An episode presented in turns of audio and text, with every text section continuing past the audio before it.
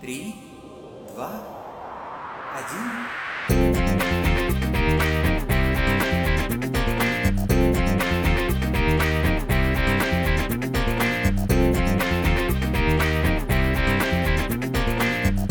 Hello，大家好，我是飞月，欢迎来到念蛙小熊电台，我是向南。我是柠檬水。今天是我们的第三期节目，对，想想好快啊，一一下就到第三期节目了。对对对，嗯今天今天的思绪呢，依旧是非常的百感交集，为非什常么？激动。对，非常激动，为什么呢？因为像我们这样的野 野鸡电 台，野鸡电台呃，竟然做到第三期节目，真怎的。么又野鸡电台了？香南老师不能这样嗯说。对我，我们虽然是野鸡电台，但是呢，俗话说得好，事不过三，对不对对如果说我们可以做到第三期节目啊，就证明我们还是可以的。对，你看啊我们无论是喜马拉雅上，还是在各个平台，对，还是在公众号上，我们很专业啊。其实，我们虽然自己还认为自己是个野鸡电台，但 是听众朋友们，有你们的支持，我相信有一天我们可以变为一个专业的电台节目。对，我们看了一下大家给我们的反馈，第二期节目的一些反馈，有一个非常主要的大家反馈的点是，大家很多人觉得咱们的节目时间过长，嗯嗯嗯，不知道柠檬树老师你对这个是怎么看的？是啊，很多人也给我反馈了这个问题。嗯，就说可能睡觉之前，大家有些人可能想，有一部分人是想在睡觉之前听，嗯但是你看睡前故事哪有一个小时的呀？嗯啊，他可能大部分人有强迫症，嗯不想分两半去听，嗯可能就想一次听完。嗯嗯，但是有也有些人他可能就在做饭呀，像你说的是在做自己的事的时候就去听，嗯，那这样的话可能一个小时就也也不算很长。对，所以我们的节目时长我们还是在探索当中。对对我们确实不知道该做一个多长节目、时长的节目比较好。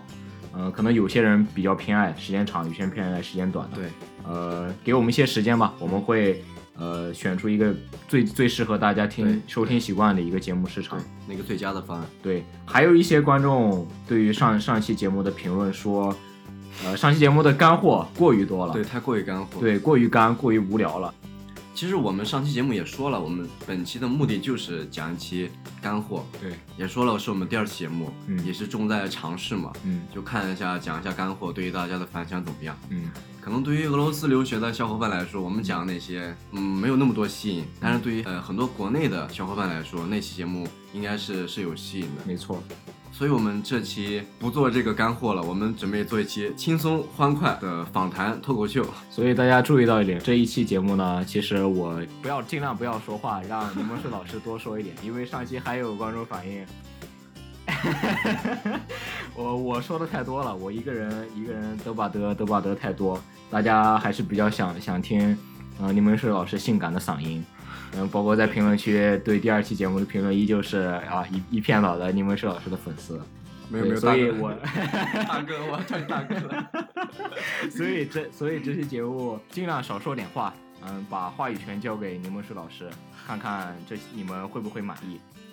哎呀，你这样说我好有压力啊，小南老师。不要有压力，不要有压力。嗯，就刚和刚才柠檬树老师说的一样，我们这期节目呢，打算尝试一下一种全新的方式吧。对呃对嗯做一个呃比较偏纯聊天形式的这样一期节目，嗯嗯嗯不呃不再像上期那样做干货类节目。嗯、大家如果喜欢这样的一个节目，在评论区或者是咱们公众号也给我们一些反馈，让我们对知道我们什么样的节目形式比较适合你们的口味。然后最近发生一个事，大家估计都看了。俄罗斯七十五周年胜利日阅兵，红场阅兵呢？因为我们不在莫斯科，我们对当然对不能去亲临现场去观看，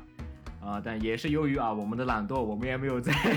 我们没有在当天的收看这个节目。但是后来我们看了转播，对不对？对对，首先第一点还是和大家一样，我们为我们自己这个祖国感到骄傲，为我们自己的非常威武、非常帅气的呃三军仪仗队，虽然给的镜头实说实话不多，真的不多，说实话，不过也足够了。先开场都是其他国家，一个嗯接一个。嗯当然，我们最期待的也是我们中国自己的一张队。嗯。仅仅那几十秒镜头其实够了，因为对其他的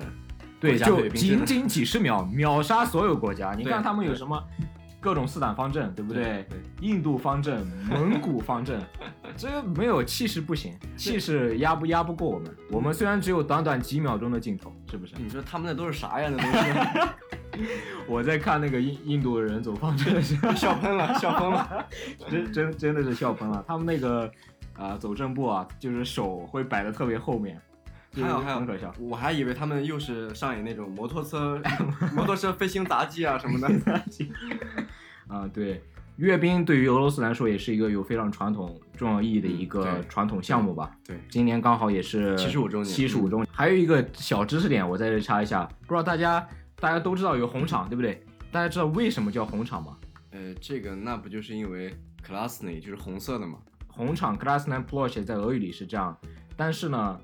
俄语在以前的时候，Krasny 的意思就是 красивый，就是漂亮的意思。啊，所以当他们在修建红场的时候，想修建一个他们所谓的漂亮漂的亮的广场，广场。对，但是后来随着这个俄语现代的发展以后，这个 krasny 和 krasiv 两个单词呢就成分开了，啊、分就成为为两了有不同意的两个单词。对，但是名字保留下来。但是以前是一样的意思。对，啊所以红场红场去过红场的朋友就会觉得红场上没有那么多红色，这个广场不是红色的，没有咱还没有咱们天安门广场红，对不对？，对对，呃，它的名字其实有这样一个由来。就是因为漂亮。对，呃，今天呢，希望大家从头到尾收听完我们这整期节目。嗯因为我们有一个彩蛋，对彩蛋，对我们为大家准备了一个非常特别的小礼物啊，大家可以去发现一下是到底是什么。OK，那么咱们闲话不多说，咱们进入我们的今天的主题啊。今天我们主题呢，大家也看到我们的标题了，我们想做一期关于怎么和俄罗斯人打交道的一期对对节目。因为我们想了一下，啊、我们两个人都在俄罗斯生活了这么多年，也有很多跟俄罗斯打交打交道的经验。无论你是在俄罗斯待多久，，对，你是目的是什么，嗯，但是始终你是在这生活的，嗯所以和俄罗斯人更好的交流，你了解他们的品性，能帮助你更好的融入俄罗斯一部分。对，对于这些想要真正融入俄罗斯社会、对俄罗斯文化的这对些小伙伴们，我觉得这一期会对你们有帮助的。那我想先问一下柠檬树老师，你觉得你在一开始对于俄罗斯人有一个什么样的最初的第一印象？哎，我好喜欢香丹老师问我问 题，每一个问题都能说到我的痛 点。不带不带这样彩虹屁的，不带这样彩虹屁。 嗯，对俄罗斯人第一印象是吧？对那肯定还是要分两种情况了。第一嗯种就是我在来俄罗斯之前，对，嗯、和在俄罗斯生活了几年之后，嗯，那你分别说一说吧。在俄罗斯之前呢，来俄罗斯之前呢，就是觉得俄罗斯人是属于那种就五大三粗嘛，可能、嗯就、嗯就真的是字面上的意思，战斗民族，嗯呃，也不温柔，也不温情，嗯啊、总之就是粗人的感觉。嗯呃，仅如果是男性群体的话，嗯那女性呢，可能就毛妹呢，就是金发碧眼，觉得，嗯，呃、很漂啊，亮。可能我只是描述外表吧。要说内在，可能我现在才有话说。嗯经历了几年在俄罗斯的生活之后，我嗯认为俄罗斯人可能和中国人有文化差异，但是本性上和中国人是很像的。我认为也是可以很好的和他交流哎，这的。点很有趣啊。比如说呢？比如说，你看我有我自己的俄罗斯朋友，对，我可以和他们交流的，甚至比我中国人朋友相处的还要好。嗯，哦，那你觉得是为什么？嗯、就是这你说的这一点，我其实感觉是很有趣的一点，因为大家觉得，呃，因为中国人和俄罗斯人，咱们的文化差异非常大，对，对大部分人都会有这样的一种感觉。但是你你现在说的意思是，咱们其实有很多地方是比较相似的地方，对对所以我很好奇，你到底是在你的生活中是怎么和他们去去交往相处的？对相对处对，可能你看我还是说不了很全面吧。嗯，但俄罗斯女性这个群体，我确实是没有过多的去了解，我也，但呃是虽，然柠说檬树老师确实比较谦虚啊，嗯、对 不对？嗯、没事儿，有些事情咱们不说也就不说了，对吧？咱们就说一下男性群体，对不对？可以这样，可以这样。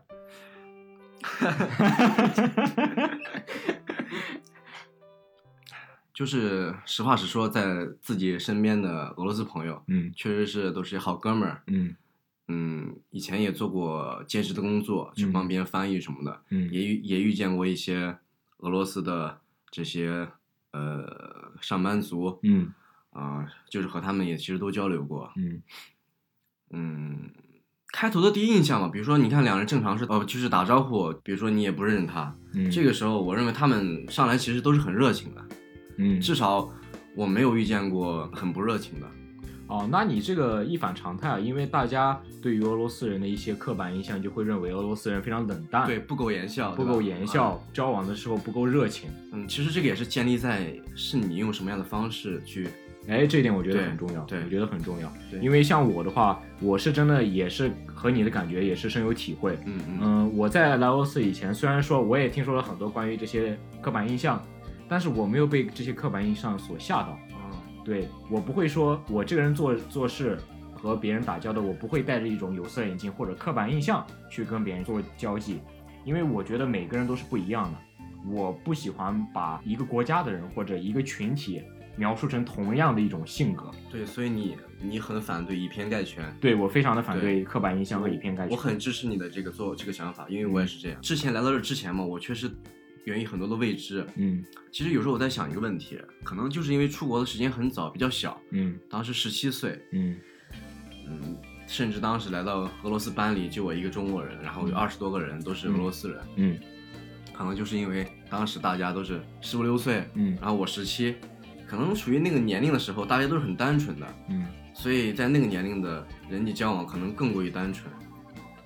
我同意，因为我也和柠檬石老师一样，我也是十七岁对对就来俄罗斯了。嗯，在我和当地人交往的过程中，也同样的有一种感觉是，呃，因为小孩儿他不会有很多的对你的呃敌意或偏见对，对他就会把你当做他的一个同龄人来交往。对对所以我在和当时在和我这些同龄人交往的时候，我没有感觉到非常多的冷淡和敌意。对，而且还有很好玩的就是，你看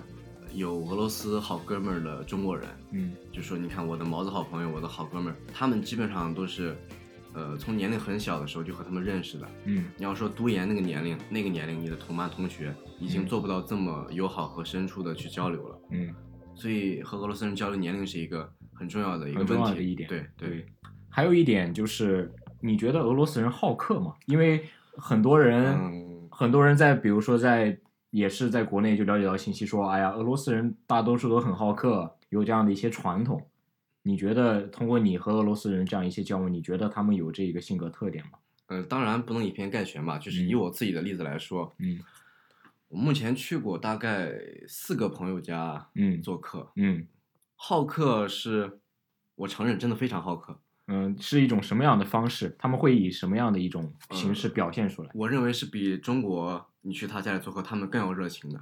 嗯因为因为这样嘛，中国人你来他家做客，中国人觉得哇好麻烦呀，我还要收拾碗，准备这个东西，弄来弄去，嗯啊有的没的巴拉巴拉，嗯但是他们可能就，嗯单纯的你来我家玩，我就单纯的作为尽地主之谊。嗯，当然，你肯定还是要带礼物的，对吧？嗯你空手去，大家可对能嗯这一点是非常重要的。对如果大家对有小伙伴要去俄罗斯同学家做客，对，我们建议一定要带一些小礼物，不管礼物的呃贵重吧，要带一些表示下自己的心意对。而且他们没有这种感觉，你知道吗？就是不像不能像中国人一样，就说啊、我的好朋友来我家就随便的吃顿饭，嗯他没有随便这一说，就你只要来我家，那就是不过自己，那就是很正式的做客。嗯，所以说，嗯，你不能很随意一样就去他家什么都不带。在我在节目准备之前，我也问一下我的俄罗斯朋友，嗯嗯，他也提到了俄罗斯关于好客他们整体的一种民族性格吧。嗯，他说只要是有对于他们家庭来说比较重要的客人来到，他们会把他们的桌子全部摆满。哇，对他们会把他们桌子全部完，以示他们的一种热情， 就显得很。正式呀，对就是很很尊重你。还有一点，你刚才说到你和俄罗斯朋友之间，你有很多好哥们儿吧？，对对对，呃，你觉得他们对于友谊这种东西是怎么对待、怎么看待的？因为我觉得不同国家，呃，包括中国，咱们对于友谊的一些态度，我觉得和他们还是有一些差别。嗯嗯，你觉得在你的交往过程中，我认为这个点其实有好有坏的。嗯，你可以举个例子，就举一个你的朋友的例子来说吧。啊，那就举我一个反面教材和一个正面教材。啊，可以，没问题。正面教材就是和我最好的那个朋友嘛，我们俩，呃，就是很单纯的交交流，因为文化差异嘛，嗯包括俄语上的一些呃问题，肯定不能聊这么深入。嗯所以说，就是因为想的没有那么深入，真的会减少到很多不必要的麻烦。嗯他们也不会去往坏处去想，嗯或者是呃，比如说有一些事情发生了，嗯他们可能会觉得，哎，我们就是很单纯的好朋友，你不是我的国家人，然后你也没有呃这么了解我们国家的文化，所以这件事情就可以，呃，你没必要参与。所以说，和这种很正能量、很单纯的朋友交往，就真的是给你那种很美好、很单纯友谊的感觉。嗯，反面例子呢，就是真的是那种很桀骜不驯的一种性格吧。中国人也有，但是俄罗斯人有这种，就看起来就很，呃要么就事儿逼啊，或者就看着就假惺惺的这种人，嗯他们就很虚伪，嗯他们对你不单纯，只有在牵扯到他们自己利益的时候才会找你嗯啊。最简单的东西，比如说，嗯都知道中国茶叶很好，嗯他们可能就会呃借着哥们儿的名义嗯去想尝尝你的茶叶，然后他们通过这个让你给他带，嗯你给他带了之后，当然 OK 他们会很感谢，但绝对不是那种很单纯的那种感激。嗯所以说俄罗斯人吧，其实我为什么说和中国人像，嗯就从从我这件事情来讲，就是他们假惺惺的对你很好，说哥们儿怎么样，嗯然后你给了礼物之后，他们也假惺惺的觉得你人很好，嗯所以说很虚伪啊。嗯所以说你能想象到俄罗斯这样一个国家，不苟言笑的这个民族，也有这种很虚伪的人吗？嗯，但确实是真实存在的这样一部分人。对我我非常同意你的观点。嗯，我其实也是觉得，我们不要一味的认为，就说外国人都是傻白甜，对外对国人不懂这些东对西，就咱们中国人最最懂得怎么呃玩手段，怎么对用对心机对。我觉得别人也不傻，对，其实人家是知道 的，对他们都是，是知道的嗯，所以我觉得我们给自己这这样一种暗示，我觉得是并不好的。嗯因为我也问过，呃，有一次我问我们的俄语老师，我说，嗯，你对于在这边学习的中国人，呃，有一个什么样的看法？看法是吧？然后我本来是期待着他给我会给我说一些很正面，很积极的，呃，也不是会说一些带刻板对于中国人带刻板印象的一些东西。我本来期待他会说这些，但是呢，出乎我意料的是，他说他觉得呃中国人和俄罗斯人没有什么区别，咱们都是人，咱们都是有那些性格。对，他他说他不觉得一定是中国人就那个样子，俄罗斯人那啊样，我们都是一样的。所以我当时就对这个老师好感倍增，就是我觉得，嗯，他不会说戴着一个有色眼镜去看待他的学生是到底是从哪里来的，是什么什么样的人。所以这样就能帮助他更好的融入他和他的学生的关系。，对对，没错。所以这个老师，对，就像你说的，他在他的学生群体里，包括我，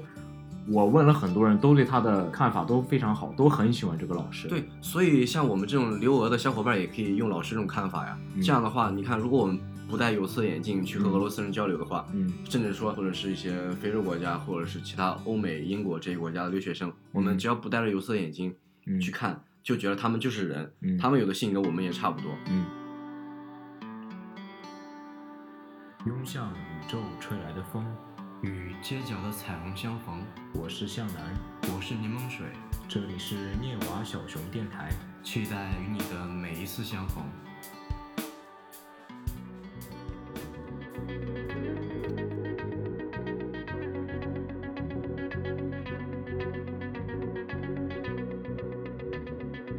这样的话，我们其实能和他们更好的相处的。对，这个我觉得这是我们刚才说的一个最重要的点，对就是对对在你和不管哪个国家的人交交往的时候，不要把他的一些外在的属性对当成他的这个对人的唯一的一个东西。对，你就把他当做人去跟他交往。你如果发现你在你在用这种一种心态跟他们去交往的时候，不管和谁交往，你都会感觉到非常轻松，非常的对呃对对真诚，对，不会感觉到有什么困难，因为你感觉到困难的时候，你就是你没有把它当做当做一个和你同等阶级、同等水平的一个人，对对，没错，是这样的。对嘛？这就牵扯出有一部分小伙伴，嗯真的是有很多身边很多真实的朋友跟我这样说的，嗯在俄罗斯待了很多年，嗯一个俄罗斯朋友都没有。嗯然后呢，即使有机会和俄罗斯人相处的时候，嗯他们会下意识的去躲避，嗯也不知道是因为不好意思呀，还是因为不敢，嗯还是因为什么，嗯就觉得哦他们是外国人，嗯哦他们怎么怎么样，嗯我就做不到，呃，把他当做一个正常人，嗯嗯或者像自己中国人一样去和他、去去相处。嗯，我觉得这是非常重要的一点。对，呃，如果我们听众中有在呃俄罗斯留学的小伙伴，我觉得如果你们也有存在同样的情况，比如说你们不敢去和俄罗斯人打交道，你们恐惧，或者说因为自己的语言能力的不足，不敢去和俄罗斯人交往，我觉得这是大可不必的，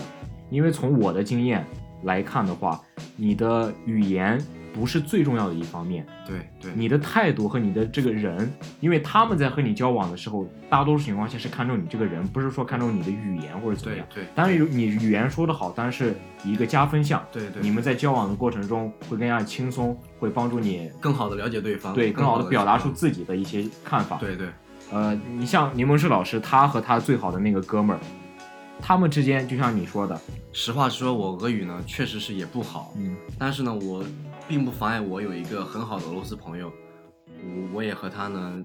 结交了很深厚的友谊。嗯，啊、我们这期节目也是说怎么帮助你更好的和俄罗斯人交流，对吧？是，我觉得我这个怎么和他结成最好友谊的这个例子，就是一个最好的一个教材。嗯，当时我们俩认识，我都很小嘛，我十七，他十六、嗯哦，虽然可能年龄青是梅竹马，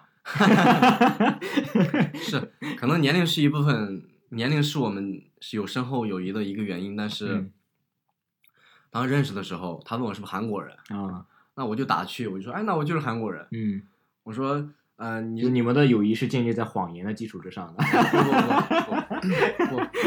不不不不不不不，嗯三秒钟之后我就纠正了，我说是嗯我中国人，嗯因为他说他认为俄罗斯有很多韩国人，嗯他认为我长相也比较像韩国人嗯啊，那我就顺着他呃应付他一下，我说，哎，对，那我就是韩国人。嗯，那这是我们认识，你看我们认识就是一个很轻松、很幽默、很欢快的一个，对从那就认识了。对，开始一个很轻松的氛对围，对，因为他算是我第一个在那种情况下是他主动搭讪我，我们认识的这样一个状态。嗯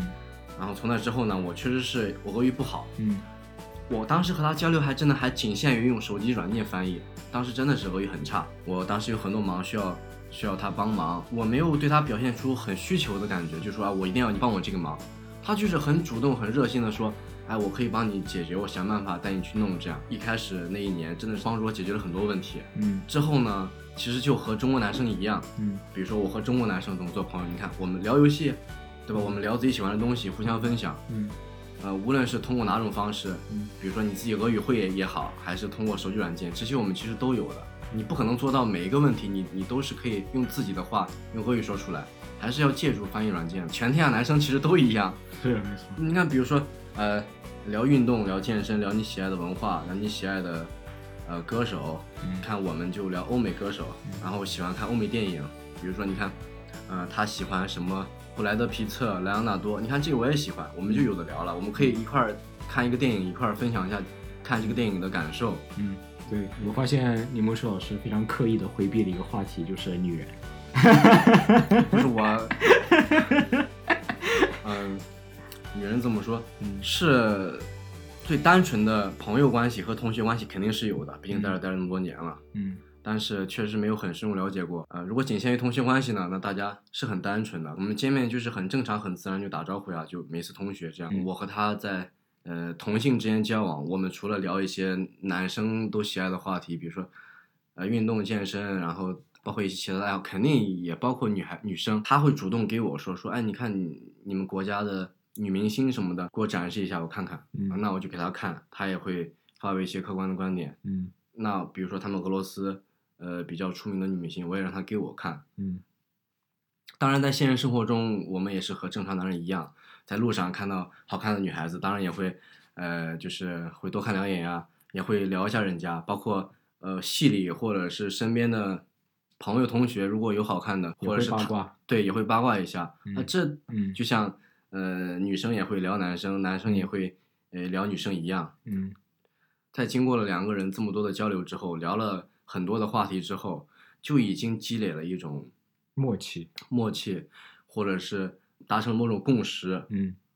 甚至说在某种意义上也已经建立建立了一种只属于你们两个人的都懂的一种东西。嗯，那你刚才说了这么多，你有没有可以回忆到现在和你这个俄罗斯朋友的一些你印象最深刻的一些故事？你现在可以回忆起来吗？除了第一次见面认识很深刻啊，嗯，那就是或者一些好玩儿搞笑的事情，啊有一个伤感的， 可以也可以伤感。也是从那次事情让我改变了对他的看法，嗯呃，也会让那是也是那次事情让我觉得原来一个俄罗斯人嗯对一个外国人也是可以动感情的。嗯就比如说去年我回国的时候，嗯他去呃飞机场送我，嗯送别的时候，他从飞机场去见我那一刻，他整个人状态就不一样，整个人就闷闷不乐的。但是因为我要回家了，我其实很开心，我就说哎怎么样怎么样怎么样，我还和他开玩笑。其实他从那时候开始他就很不高兴，因为这是后来他和我说的，他说他他的好朋友马上要一个暑假或者是多久见不到面了，他就很不开心。但是我还没有发现他对他的俄罗斯朋友能这样。啊，是证明他对你真的是 动真感情，是对是认为你是他最好的一个朋友。对，就是很很纯粹、很单纯的一个东西。对，现在请我们的助理拿一些餐巾纸过来，江南老师要流泪 了， 江南老师对吧？抹了一下自己的老泪。嗯，对，确实是这样的。其实我说了这么多，还是很片面，不排除有很多很特殊的情况发生在我特殊的某些事情上。嗯，对，夏楠老师俄语比我好，没有没有没然有后。在学校的影响力也比我 大。对，而且这期节目是我俩的互吹节目，就在 ins 上真的能见到过，能见到你和很多不同国家的人啊，包括呃黑人或者是印度啊、英国呀、或者是啊、其他国家一些互动，就在你 ins 上，你的圈子真的是很国际、很国际化的，所以我觉得你更能概括我所说的。呃，既然柠檬水老师都这样夸我一波了，那我就嗯、不知羞耻的承认了吧。 呃，是这样的，因为我这个人跟我刚才说了，我交朋友呢，我不会看他的一些表面上的一各种各样的一些属性，我就是把他当做一个人来交往，我不会说因为他是从哪国家来的，我就不和他交往。呃，我也有很多黑人朋友吧，对，我觉得这个话题，嗯，有点敏感，有一点是有点敏嗯感，因为我知道每个人对于这种东西有自己的一些看法，但是呃，很多人呃碍于现在这个时政的问题，不方便去表达出来。没事，你可以发表一下你最真实的嗯对看法。我，我发表我我对这个观点是这样的：社会上呃发生这些种种族歧视方面这种种这些问题吧，每个国家有每个国家的问题。嗯，我不打算去说它，因为这这个问题实在太深了，就是嗯嗯我不可能把它解释的很清楚。但是基于我个人的经历来说呢，我对种族这个问题是这样看的：在我看来，种族其实是一个非常荒谬的概念。我认为，在我们开始不谈论种族这个问题的时候，种族歧视才会真正的消失。因为我们总是会谈论这个种族那个种族，因为我们还是把种族、我们的肤色当为的我们一个属性来定义这个人。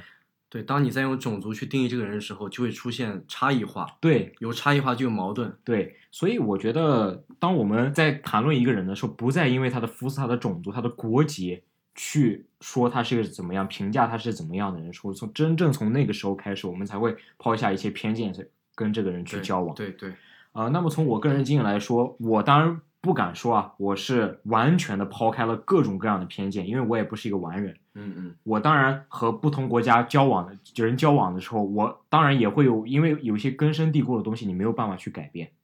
比如哪些根深蒂固的东西？比如说啊、比如说我在和印度人交往的时候吧，我有一个非常好的印度朋友，嗯我在和他一开始交往的时候，我也觉得印度人可能是生活习惯或者他的啊，比较比较脏乱差吧，可能就是对他们国家他们给独他们独特的文化，对他们国家给我带来的一些偏见。但是慢慢的，后来我在跟他交往的时候，发现他整个人其实很偏欧美的，就是他整个的思想体系是非常非常偏欧美的。你就如果抛去他的肤色，抛去他的国籍，他可能就是一个欧美人。对，是这样的。所以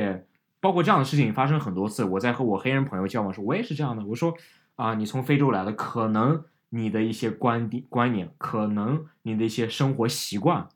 会不不是特别好。但是慢慢随着时间的推移，我发现他们并不是我想象的那样人，他们也都是非常 nice、非常好的一些人。嗯，所以基于我的这样一些经验，我就觉得，我们再说大一点，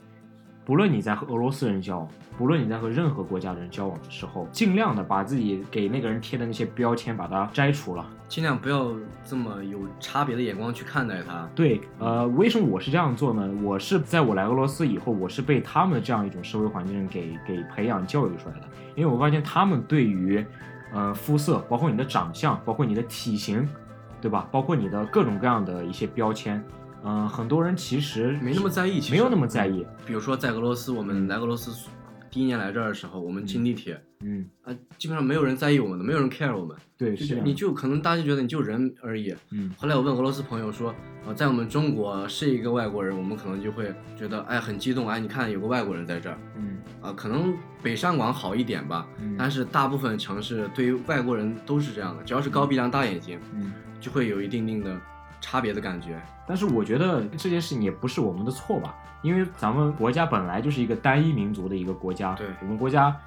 也确实没有其他的一些种族、其他一些长相的一些人。但是，呃，你包括像这里，包括很多国家，它是一种非常多民族、多种族的一个国家，他们可能从小耳濡目染，对于这种其他国家其他跟自己长相完全不一样的人的接受程度会很高。对，所以我发现这个问题就是，